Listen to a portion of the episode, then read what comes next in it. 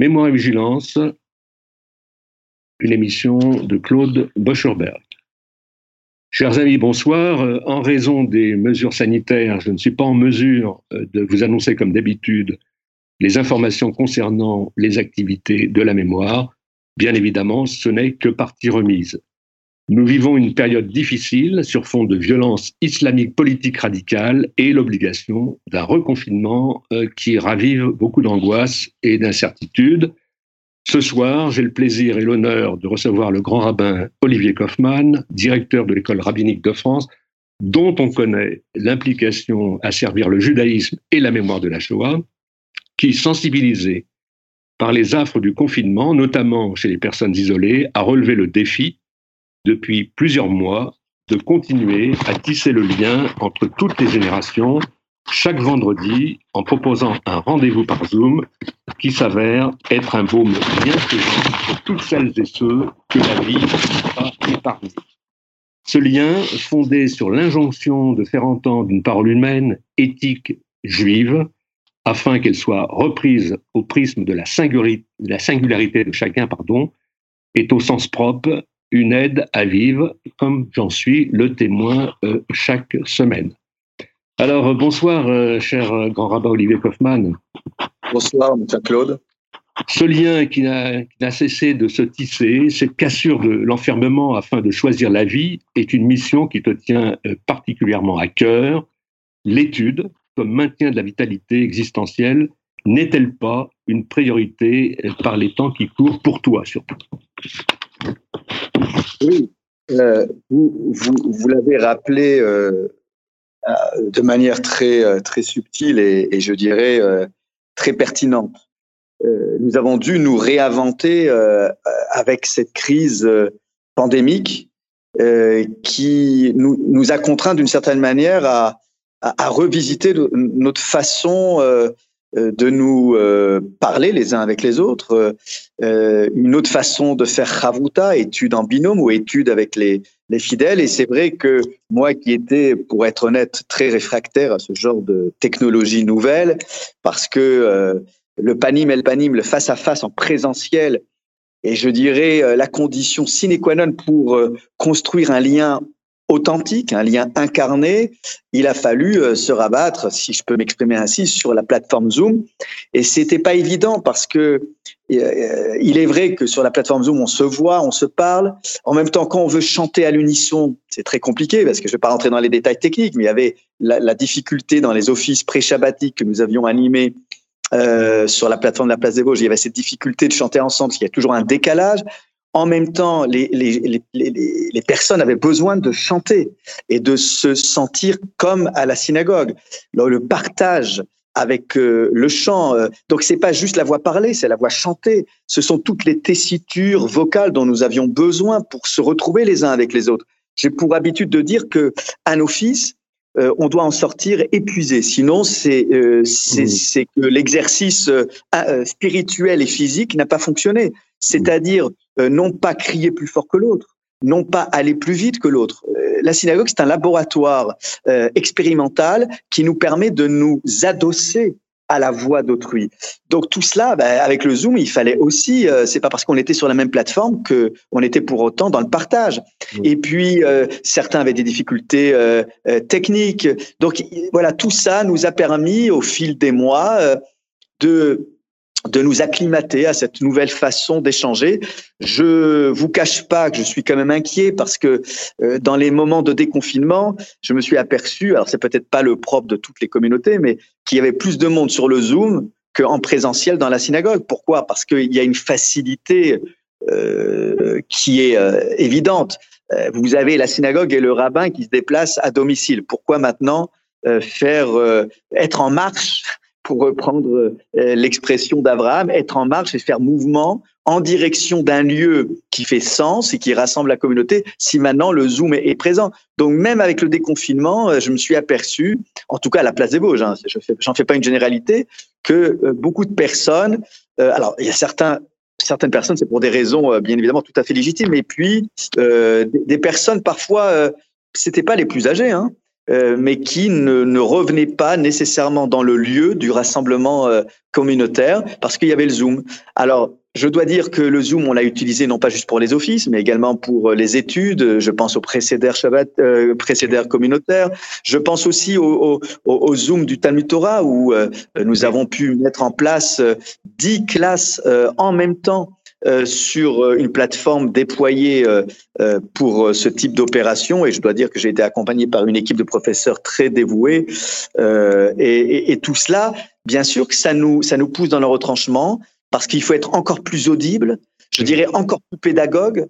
Voilà, donc on doit retravailler la voix, retravailler nos cheminements euh, spirituels, intellectuels pour qu'ils s'adaptent au format du Zoom. Voilà, donc ce sont toutes ces questions-là qui nous... Oui, à juste le titre, tu dis que cette implication, elle en passe au fond par l'être tout entier, et je sais quel baume bienfaisant eh bien, euh, est perméable, notamment euh, parmi, euh, on peut dire aussi, les, les, les survivants. Je, je, pense par exemple au fait de notre amie Sarah Wojakowski, qui est présente depuis, depuis toujours, et à, à qui, je dirais, ce rendez-vous du vendredi est véritablement salvateur au sens propre du mot, quoi. Et c'est ça qui est important dans le, dans le cadre de cette émission Mémoire et Vigilance, c'est de dire que grâce à ton action, le défi est relevé de ne laisser personne sur le côté et, euh, au fond, de, de, oui, de, de célébrer ensemble, je dirais, la, la, la, joie d'être juif. C'est ça qui me semble important. Oui, c'est vrai, c'est vrai. Mais puisque vous évoquiez euh, certaines personnalités connues de notre communauté, comme Sarah Bojakowski, euh, ou comme Suzy Adonner ou, ou d'autres. Oui. Voilà, c'est vrai que le Zoom nous a permis, par exemple, de prolonger le travail de mémoire autour de Milo Adonner. C'est-à-dire oui. que Suzy, avec ses filles et ses petits-enfants, de se retrouver derrière l'écran et de voir qu'on continue de parler de son époux, qu'on oui. continue de faire vivre Milo pour pas que euh, l'année de deuil s'arrête sous prétexte qu'on ne pouvait plus se réunir à la synagogue. Donc c'est vrai que le Zoom nous a permis de faire un, un, un travail de mémoire euh, euh, je dirais, euh, euh, constructif et, et réparateur. Et, et, et j'en veux pour preuve que la cérémonie d'Iscor qu'on a organisée, puisqu'on ne pouvait pas la faire le jour de Kippour, euh, il y avait presque 200 personnes sur cette plateforme euh, pour, entendre, pour entendre les noms résonner dans les cœurs et les esprits. Oui. Donc il y a, il y a eu euh, des, des, des, élans du cœur et, et c'est vrai que ces élans du cœur nous, nous réconfortent et, et, et, je dirais nous encouragent à maintenir le cap, à préserver, à pérenniser nos, nos lieux de rassemblement. Je Alors, parlais de Suzy, vous parliez tout à l'heure de Sarah Bojakowski, mais euh, c'est vrai que c'est toujours émouvant. Sarah, elle a son livre de prière. Alors c'est, c'est oui. le problème, c'est pas le livre de prière de la, de la synagogue actuelle, mais ce livre de prière, il existe. Euh, c'est un tout petit livre. Bon, et, et de, de, voir que chacun a son point de repère. Euh, certains utilisent le bloc, bon, et chacun avait ses pages. Donc, c'est vrai que euh, puis, je dirais que les, les, les gens, pardonnez-moi, les gens ne subissaient pas le Zoom. Ils étaient acteurs du Zoom. Ils suivaient, ils suivaient dans leur livre de chevet. Vous voyez, parce que vous parlez de Sarah Bojakowski, Sarah Bojakowski, voilà, elle suivait chaque page. C'était, euh, c'était une chose importante. Mais si vous me permettez, Claude, vous qui êtes très attaché à, euh, je dirais, à l'éthique et, à toutes les questions d'humanité, moi, ce qui me, ce qui hante mon esprit, c'est cette question du monde d'après. Parce que vous savez, tout le monde nous a expliqué que le monde d'après serait euh, encore plus bienveillant que le monde d'avant. Et je, je dois dire, sans vouloir tomber dans un pessimisme qui nous empêcherait d'avancer, que je m'interroge. Et c'est dès maintenant, et c'est le, sens euh, de, de, de, des, mots de conclusion euh, de, mon éditorial, où je disais que nous devons nous préparer et, préparer nos enfants au monde d'après. Et le monde d'après, ça doit être encore plus au service de l'autre, encore plus répondre avec bienveillance. Et, le fait que les je dirais l'ambiance, l'atmosphère est anxiogène, qu'il y a des il y a des il y a des interrogations économiques, sanitaires, sécuritaires, tout en même temps, n'arrange pas nos affaires sur le plan, je dirais, de nos relations humaines et interpersonnelles. Et je crois que là, vraiment, il faut que nous nous interrogions euh, euh, et que nous réfléchissions à notre manière de revisiter les choses. Mais c'est compliqué parce qu'on est chacun derrière notre écran et j'ai l'impression que euh, voilà qu'on n'a pas encore euh, totalement euh, approfondi la question et que et, qu'il faudra des mois et des mois euh, bien au-delà, je le souhaite, du vaccin qui sera trouvé au plus vite et, euh, et, et, des problèmes sécuritaires résolus, il faudra réfléchir sur cette page de l'histoire de l'humanité. Oui.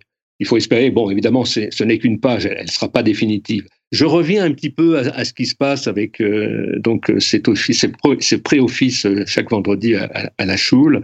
Euh, on parlait des vivants, hein. il faut aussi parler des disparus, et en fait, c'est tout à l'honneur de la place des Vosges de rappeler euh, tous les tous les noms qui malheureusement nous ont quittés, et en particulier euh, malheureusement cette litanie de noms de ces survivants de la Shoah, rescapés d'Auschwitz, qui nous ont euh, quittés euh, ces, ces, dernières semaines. Euh, chaque nom est rappelé.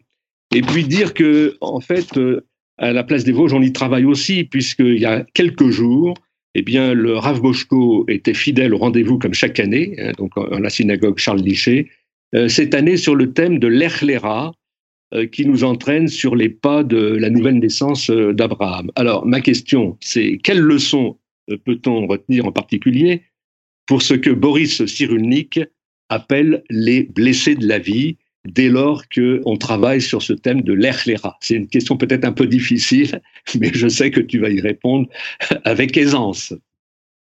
Oui, alors permettez-moi juste avant d'aborder cette question euh, que, que, que, vous rappelez à juste titre, que nous avons étudié avec le Rabochko samedi soir dernier oui. sur la plateforme Zoom, dans euh, euh, maintenant cette, cette réunion post-shabbatique avec la Havdalah, c'est-à-dire le moment où on se sépare du Shabbat. Je voudrais juste revenir sur les noms donc, dont, dont qui sont évoqués à chacun de nos Zooms. en fait, je, je, voudrais dire que au-delà de, de, ce travail de rappel des noms que nous devons euh, réaliser durant toute l'année de deuil pour nos disparus. Il y a un autre point qui est important, c'est que de nombreuses familles n'ont pas pu euh, réaliser le rituel comme à l'accoutumée, c'est-à-dire euh, les, les sept jours de deuil, le mois. Euh, on, on, a tout interrompu et puis en plus à la place des Vosges, en plus on a des restrictions de place. Donc beaucoup de familles étaient frustrées. Et c'est vrai que le fait de voir que la communauté se retrouve autour des noms des disparus, je ne dis pas que ça leur mettait du baume au cœur, mais ça leur donnait une résonance particulière en termes, vous savez, de, je dirais, de publicité dans le sens noble du terme, quoi. Publier un nom. Vous savez, on dit, on dit qu'il est très important le jour de la circoncision pour les garçons et juste après l'accouchement pour une petite fille où le papa proclame devant la communauté le nom.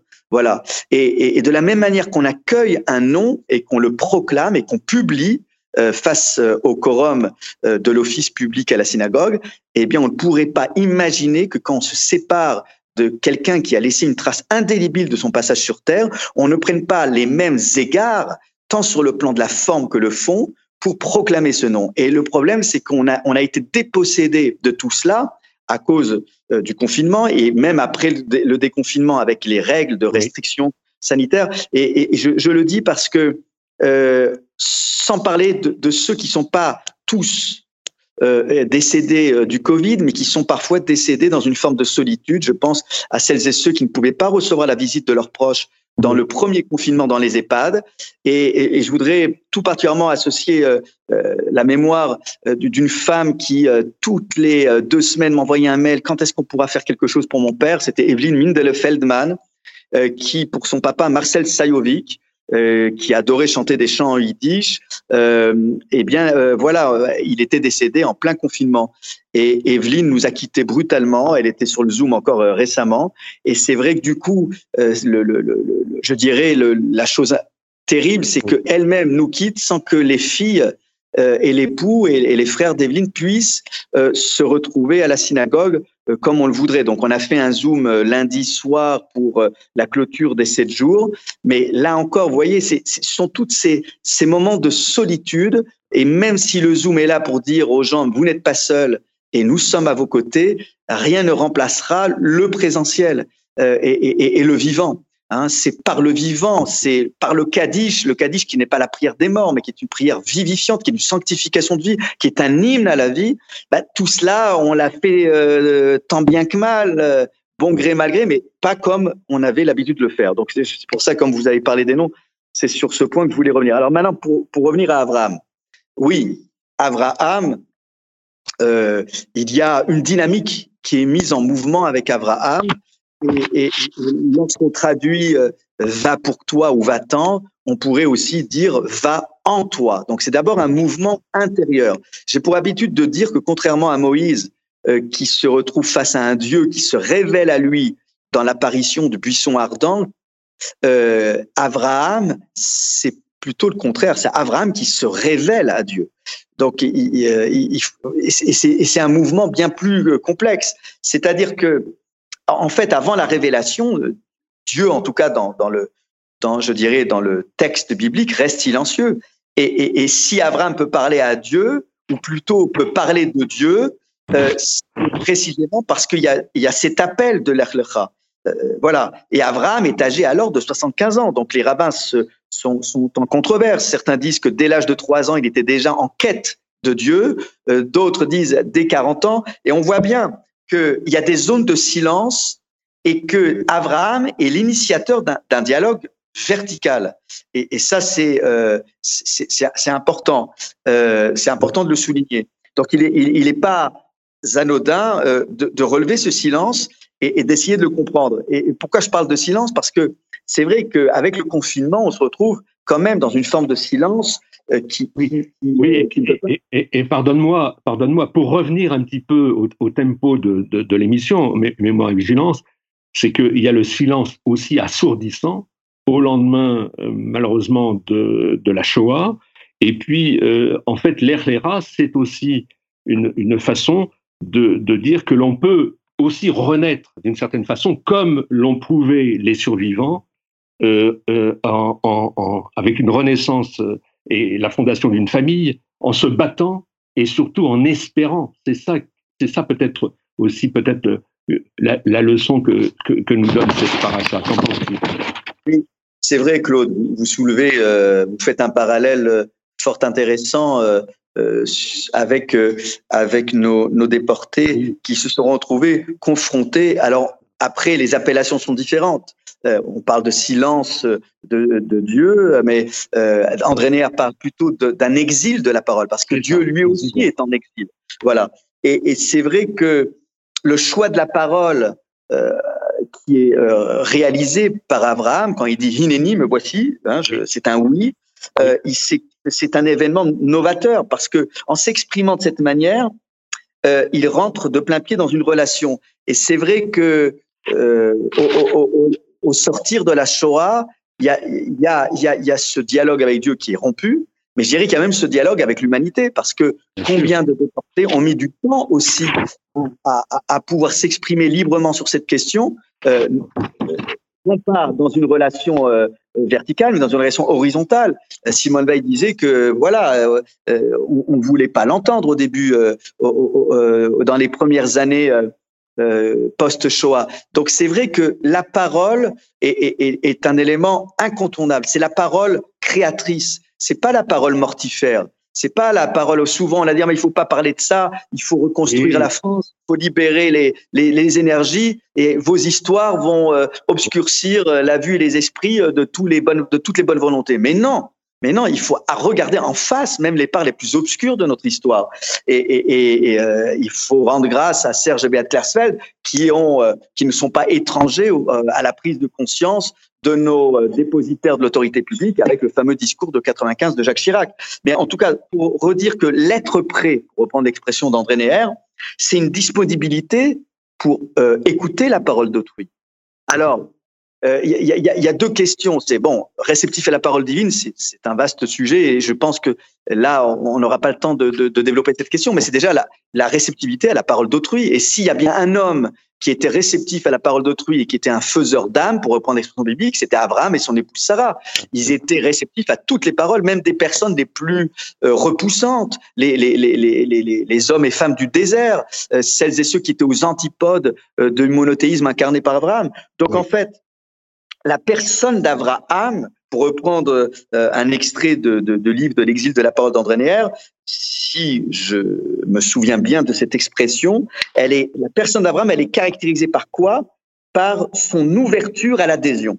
À l'affirmation au oui, dire oui à la vie. Vous l'avez dit, euh, Claude, toutes ces familles qui ont reconstruit, qui, qui auraient pu se replier sur euh, elles-mêmes, toutes ces personnes, ces, ces héros, héroïnes, nos rescapés, ont construit des familles, ont, on, on, reconstruit euh, leur maison. Et ça, c'est une affirmation, c'est un oui, c'est un oui. Alors, après, que ça soit pas un oui total euh, avec euh, ce Dieu euh, dont on avait toutes les raisons de demander des comptes. En tout cas, c'était un oui à la vie. C'est un inéni. Et, vous voyez, en fait, inéni, c'est traduit généralement, généralement par me voici. Mais si on traduit littéralement, c'est la contraction de hen et Annie. C'est oui, moi assurément. Voilà, c'est une affirmation de soi à des hommes et des femmes à qui on avait rappelé de de, dans les conditions les plus cruelles, qu'ils étaient nuls et non avenus, qu'ils étaient avenus, qu'ils étaient de la vermine, qu'ils étaient rien, eh bien, tout d'un coup,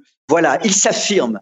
Voilà, et ça c'est important. Et Abraham passe par ce, par ce passage de l'affirmation de soi d'abord. On, on, peut pas, euh, on, peut pas vivre autrement euh, que d'abord s'affirmer dans la vie. Et c'est vrai. Vous parliez tout à l'heure de, de, renaissance, de nouveau départ, mais Abraham, il a besoin d'être en rupture, en rupture pour pouvoir exalter une seconde chance dans laquelle il pourra s'exprimer enfin de manière totale et libre. Oui. Alors, si tu veux bien, là, j'ai sous les yeux un, texte qui est, qui est, pris dans le colloque des intellectuels juifs, Mémoire et Histoire, Données et Débats, publié chez De Noël autrefois, il y a plusieurs années. Et c'est vraiment une mine d'or euh, pour une réflexion autour de, la transmission de la Shoah. Écoute ces paroles de Yosef Chaim Yerushalmi, parce que en fait, tu pourrais très bien le dire aussi. Voilà. Pourquoi donc une histoire de l'espoir juif? Parce que c'est exactement ce dont on parle actuellement. Pour des raisons purement historiques, j'ai essayé d'en signaler quelques-unes et pour des raisons proprement personnelles, j'hésite un peu à vous les faire connaître. J'appartiens en effet à ceux qui craignent que depuis la Shoah, de larges fractions de notre peuple ne se laissent largement ordonner leur vie collective ou dicter leur politique présente et future par une obsession de l'ère de la destruction et de la mort. Je comprends cette obsession, mais j'éprouve quand même un grand trouble. C'est, me semble-t-il, comme si nous avions oublié l'admonition de Yoshua ben Anania après la destruction du temple. Ne pas du tout porter le deuil, nous ne le pouvons, mais trop porter le deuil, nous ne le pouvons pas non plus. Pourquoi je te lis ce texte? Parce que, en fait, tu t'y inscris parfaitement dans la mesure où, en fait, te connaissant et sachant ce que, ce que tu fais dans le sens de la transmission, tu transmets, tu cherches à transmettre ce, la quintessence de la vie et non pas, je dirais, le, le, rappel de ce qui est mortifère. Oui, oui, c'est exactement euh, ce, que, ce, que, je disais il y a quelques instants et je, je, je reconnais pleinement les, les, les, mots que vous, vous exprimez au nom de l'auteur. C'est que euh, cette affirmation, cette adhésion à la vie euh, passe par l'évocation de nos chers disparus mais sous le signe de la vie. Et, c'est pour, pour ça que dans le rituel du deuil, il y a, y, a, y a, des étapes. Il y, y a, des étapes précisément pour euh, pour ne pas se retrouver enfermé, étouffé, écrasé par un deuil euh, qui ne serait pas euh, l'occasion de se reconstruire à travers la mémoire d'un être qui continue de se perpétuer à travers tous nos faits et gestes tout, euh, toutes nos prises de parole. C'est ce que je disais un peu aux, filles euh, d'Evelyn Fellman. Je disais, voilà, vous allez repartir chacune dans vos vies respectives. Hein, deux d'entre elles sont, sont mariées, mais il faudra, si vous voulez que votre mère vous accompagne dans tout ce que vous allez entreprendre de créatif, eh bien, soyez convaincus d'une chose, c'est que la mémoire, elle est faite de chair et de sang. Et vous êtes la chair et le sang de votre mère.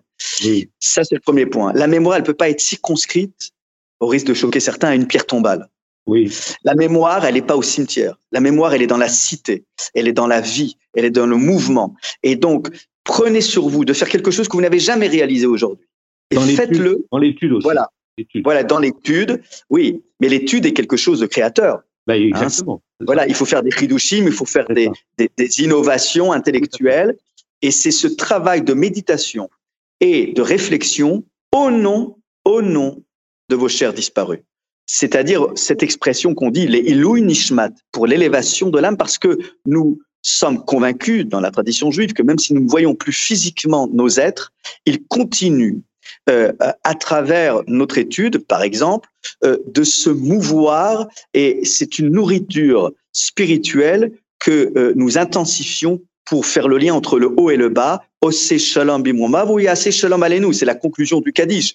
Celui qui fait régner la paix en haut, dans les sphères célestes, la fera régner sur nous. Voilà, il y a un parallélisme incontournable entre le haut et le bas. Oui, tout à fait. Alors, puisque je suis dans les textes, là, je, ne résiste pas au plaisir de te lire quelques lignes, puisqu'on est toujours dans l'espoir, et c'est vraiment le thème de Mémoire et Vigilance, au fond, hein, de ce beau livre de Catherine Chalier, Présence de l'espoir. Et voilà ce qu'elle te dit, voilà ce qu'elle dit, pardon. Euh, je voudrais lire ces quelques lignes parce que ça s'inscrit parfaitement dans, dans ce qu'on est en train de dire. Elle dit, quand on fait face à une mer qu'il faudrait franchir, parce que l'espoir commence sur l'autre rive, mais qu'on ne dispose d'aucun moyen matériel pour cela, et qu'on est incapable de traverser à pied sec, que peut-on faire? Et elle dit, on peut, enseigne le rabbi de Gour, commencer par laisser se fendre la mer désespérée que l'on porte en soi-même. Ainsi seulement a-t-on une chance de passer sur l'autre rive, de passer au temps des autres et d'entrevoir l'avenir autrement que comme une répétition inexorable de l'enfermement dans les souffrances de l'inespoir. C'est la raison pour laquelle on, on fait bien insister autour de l'étude. Parce que cette étude, elle nous porte précisément pour quitter l'enfermement. Oui, euh, l'étude, c'est la, découverte de l'éternité. L'étude, c'est le jaillissement, le jaillissement euh, d'une plénitude à travers un texte qui, au premier abord, est opaque, Hein, c'est le silence du texte. Il faut, voilà, il faut le, le, le, le, déployer le texte et grâce aux commentaires de Rachi, le célèbre exégète champenois, qu'est-ce que fait Rachi souvent dans sa méthodologie?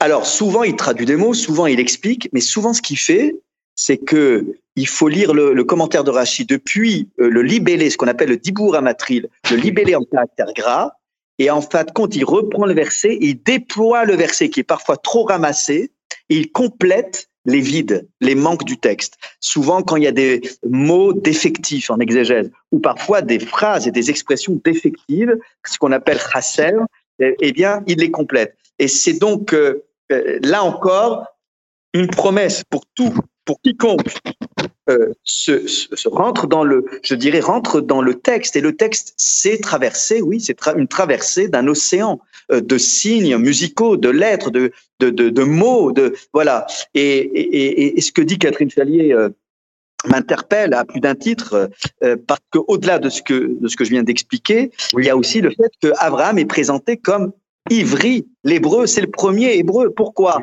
Rachid, dans son commentaire, nous dit parce qu'il passe d'une rive à l'autre. Et souvent, il avait de l'eau jusqu'à jusqu'à la, gorge. Et, mais il continue de traverser.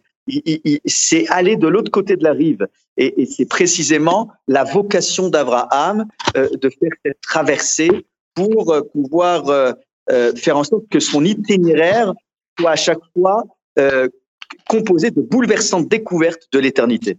Oui.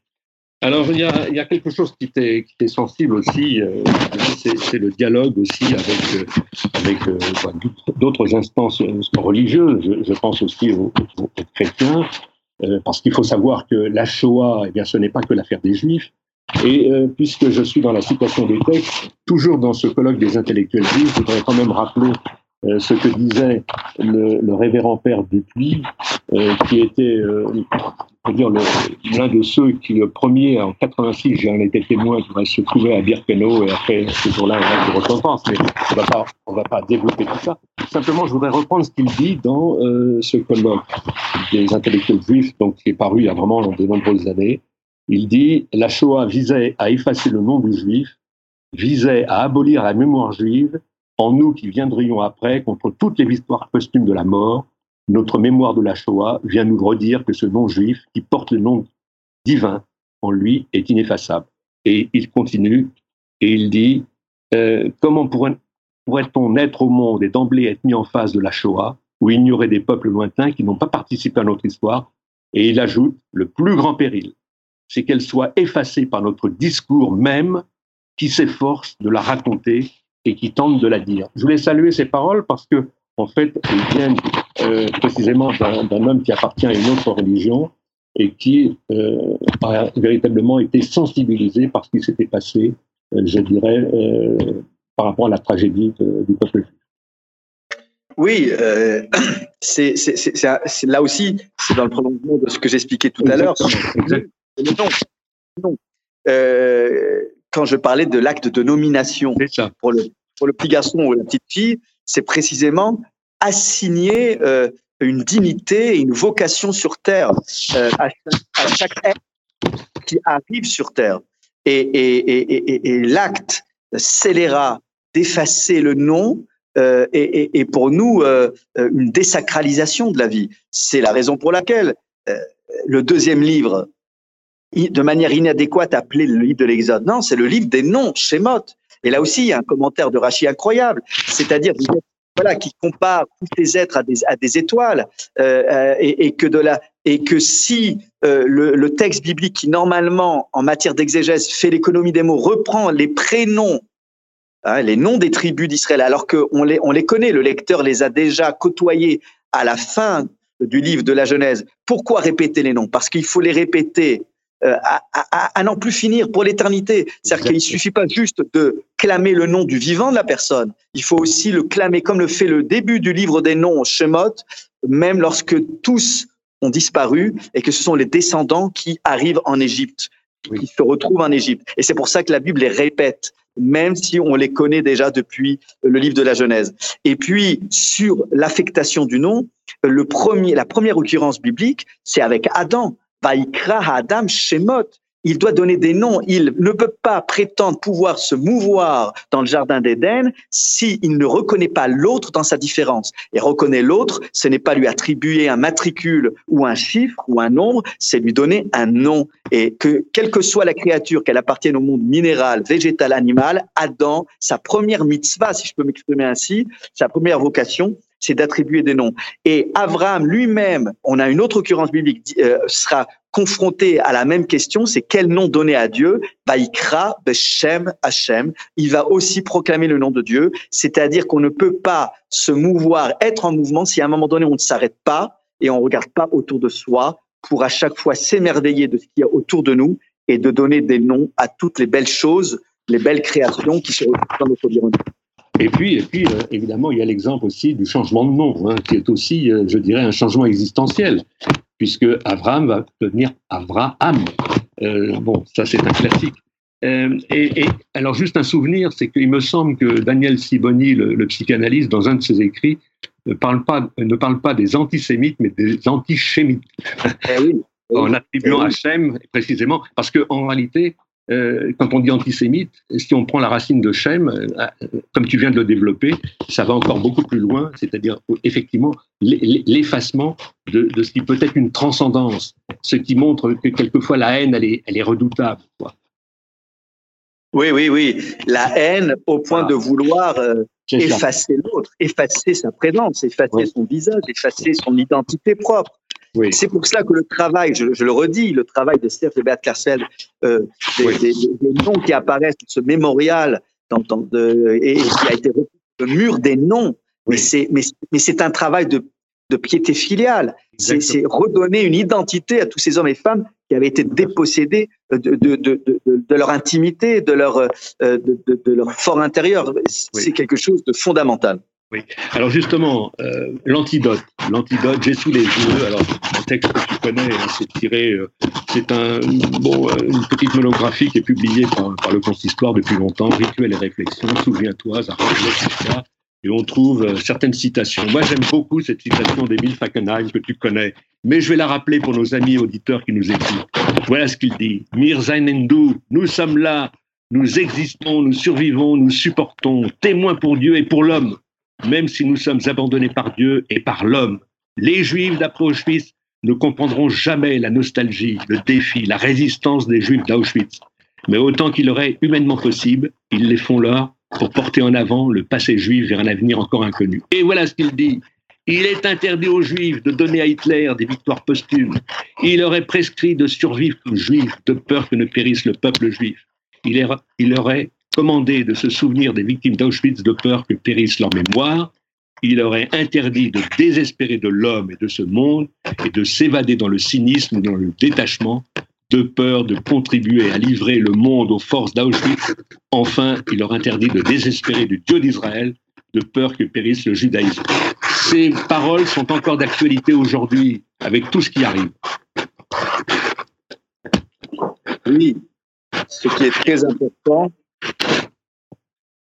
c'est que nous ne pouvons pas être réduits au silence. Exactement. Aujourd'hui, plus qu'hier, nous devons proclamer notre amour de la vie, notre amour de nos proches, notre amour euh, de, l'humanité. Alors le plus difficile aussi, c'est de rentrer dans cet amour qui est euh, censé euh, exister depuis la nuit des temps entre Israël et Dieu. Et à travers l'amour que vous, Israël, à Dieu, c'est aussi une manière aussi d'être une lumière pour les nations.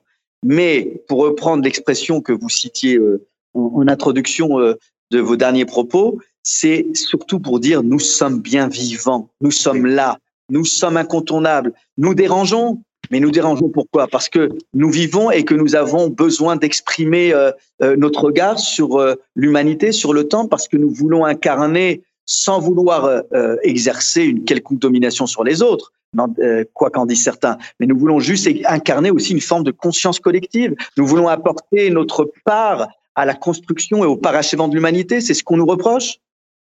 Oui. Et c'est bien là. Voilà. Donc on n'a pas à, rougir de ce que nous voulons être, c'est-à-dire euh, un phare pour l'humanité tout entière. Oui. Et enfin, si tu veux, euh, je, je, reprends alors une autre citation de, de Catherine Chalier. Donc c'est un, beau livre aussi, un peu difficile, du qui s'appelle Lire la Torah. Et euh, voilà ce qu'elle dit. Et j'aimerais bien aussi avoir ton, ton, sentiment. C'est la parole, c'est la mémoire de parole qui donne au fait d'être un peuple et pas un autre un goût, un sens et une saveur singulier. On est hérité de cette mémoire par naissance grâce à des parents qui vivent à son diapason, qu'on ait reçu des bribes plus ou moins cohérentes parce que ses propres parents ne savaient plus bien ce qu'elle signifiait ou s'étaient insurgés contre elle, ou encore qu'on a eu le pressentiment que grâce à elle, sa propre vie en serait éclairée en sont des modalités existentielles, plurielles et contingentes. Alors, euh, tout ça pour dire que, en fait, on est toujours le peuple juif, et évidemment, je dirais les humains d'une certaine manière, mais le peuple juif est un peuple relié, et que euh, grâce à ton action, en réalité, euh, je dirais, j'en suis le témoin, en fait, tu, tu restaures ce lien et tu l'amplifies, tu amplifies ce lien entre les générations, entre les parents et les enfants, les enfants avec les parents, puisque quand on fait circuler la parole, et en particulier aussi une parole de mémoire, de manière à ce qu'on reste toujours vivant, eh bien, je dirais que dans ce sens-là, c'est un défi qui est relevé. Est-ce que tu as le sentiment, au fond, après toutes ces années passées, je dirais, dans la filiation du rabbin euh, donc euh, Charles Lichet de Mémoire bénie. Est-ce que tu as ce sentiment que, au fond, avec la place des Vosges, eh bien, je dirais que le défi est relevé? Je suis très ému par ce que vous venez de dire. Non, mais c'est sincère. Ça, me ramène à, mes débuts euh, dans la communauté de la place des Vosges, la, synagogue Charles Lichet. J'étais j'étais terrifié à l'idée de, de, rencontrer des hommes et des femmes qui, pour moi, étaient des extraterrestres, c'est-à-dire des, des surhommes, des surfemmes, tous ces rescapés. Euh, et même si euh, euh, je suis issu d'une famille dans laquelle, on, bien évidemment, on a entretenu la mémoire, mais bon, c'est compliqué, on n'en parlait pas beaucoup, tout était un peu tabou. Mes, mes parents ont des enfants ont été cachés pendant la guerre. Alors même si j'avais un grand-père, le grand rabbin Chili, qui était aumônier des camps d'internement, mais on ne parlait pas vraiment tout ça. Et quand je suis arrivé à la place des Vosges, mais imaginez, alors déjà, déjà succéder au rabbin Liché de mémoire bénie qui avait un charisme incroyable. Déjà pour moi, c'était déjà une, source d'angoisse euh, au quotidien. Et puis comment approcher tous ces hommes et femmes pour lesquels j'avais euh, un sentiment confus, euh, en même temps beaucoup d'admiration et en beaucoup de beaucoup de distance. Mais en fait, pour tout vous dire, sans vouloir faire une thérapie à la radio, mais même nous, euh, Claude et, Claude, en fait, lorsqu'on s'est euh, rencontrés, on n'avait pas du tout la même proximité qu'on a aujourd'hui. Euh, c'est-à-dire qu'on a appris à se connaître, vous et moi. Et, et c'est vrai que j'ai découvert tellement de facettes de votre travail, de votre sensibilité. Et parfois, même si on pouvait être dans le désaccord, parce que bien évidemment, on n'avait pas les mêmes approches. On a, on a pris le temps. Et je crois que c'est, c'est ça. C'est ce que je dis aux élèves rabbins. On peut pas être rabbin d'une communauté juste pour quelques années. C'est pas possible. Alors, je sais bien qu'on me parle de plan de carrière rabbinique. Je n'y crois pas. Hein. Alors, on me dit, vous êtes vieux jeu. Mais, à l'époque, à l'époque des, des, il n'y avait pas de plan de carrière. Alors je sais bien qu'il faut qu'un rabbin euh, euh, bouge, il faut pas qu'il s'encroute. Mais grâce à Dieu, moi à la place des Vosges, j'ai toujours des gens qui me qui me remuent et qui me remettent en question, heureusement. Mais le minimum, je dirais le minimum pour découvrir le fin fond euh, d'une communauté aussi complexe que celle de la place des Vosges. Mais toutes les communautés ont leurs histoires. C'est au minimum dix ans. C'est au minimum. Et encore, même aujourd'hui, alors que je suis à plus de dix ans, je découvre je découvre tellement de choses.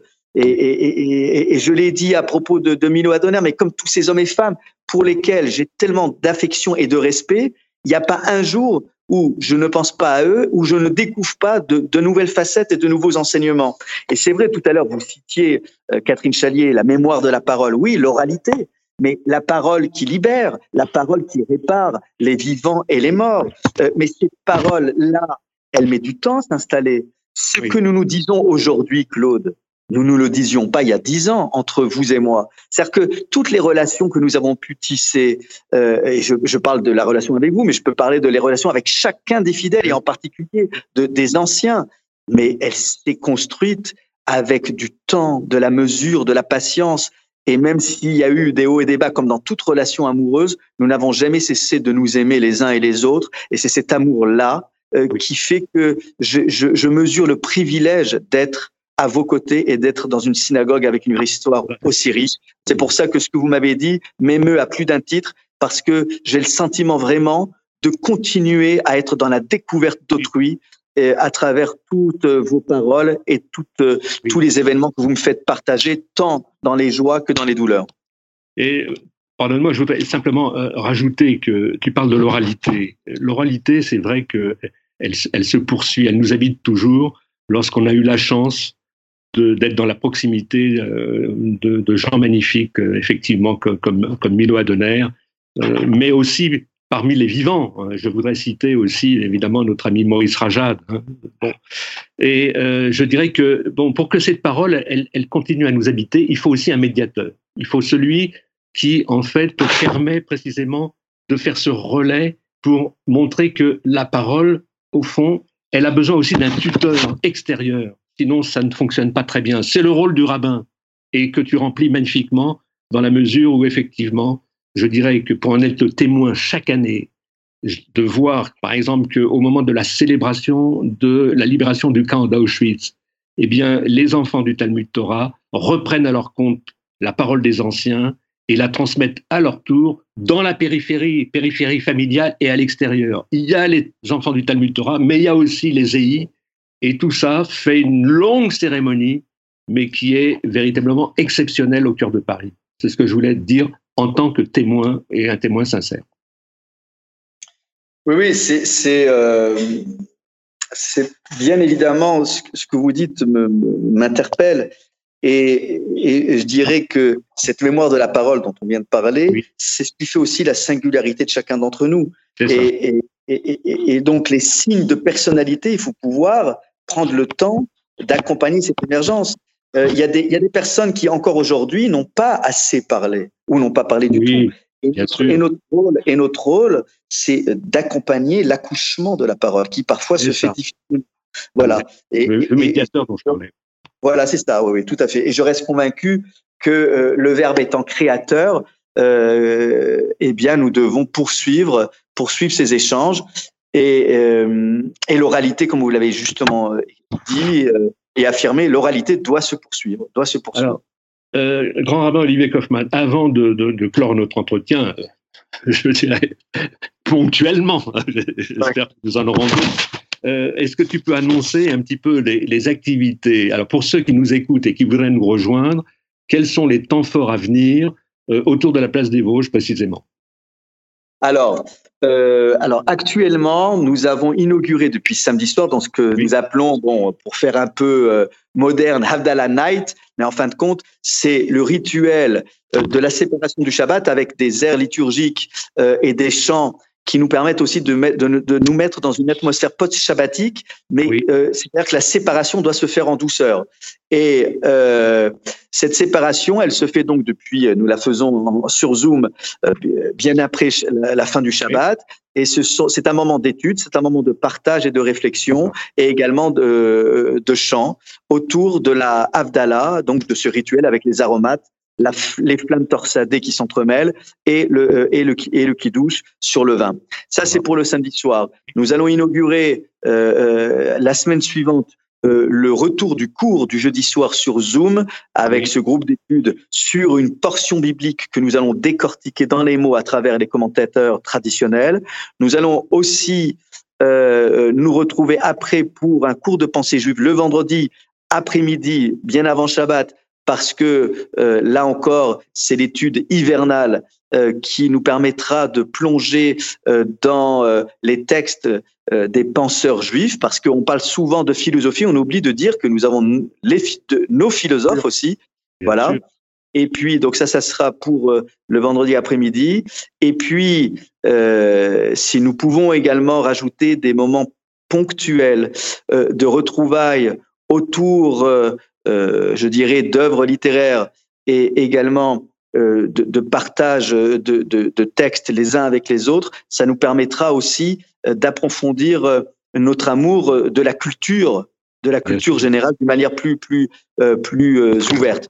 Et puis, je dois rappeler que avec les enfants du Talmud Torah, eh bien, nous avons donc basculé sur Zoom et nous organiserons également des veillées musicales avec les scouts, la troupe Shema Israël de la place des Vosges, pour également associer toutes les composantes euh, de la communauté.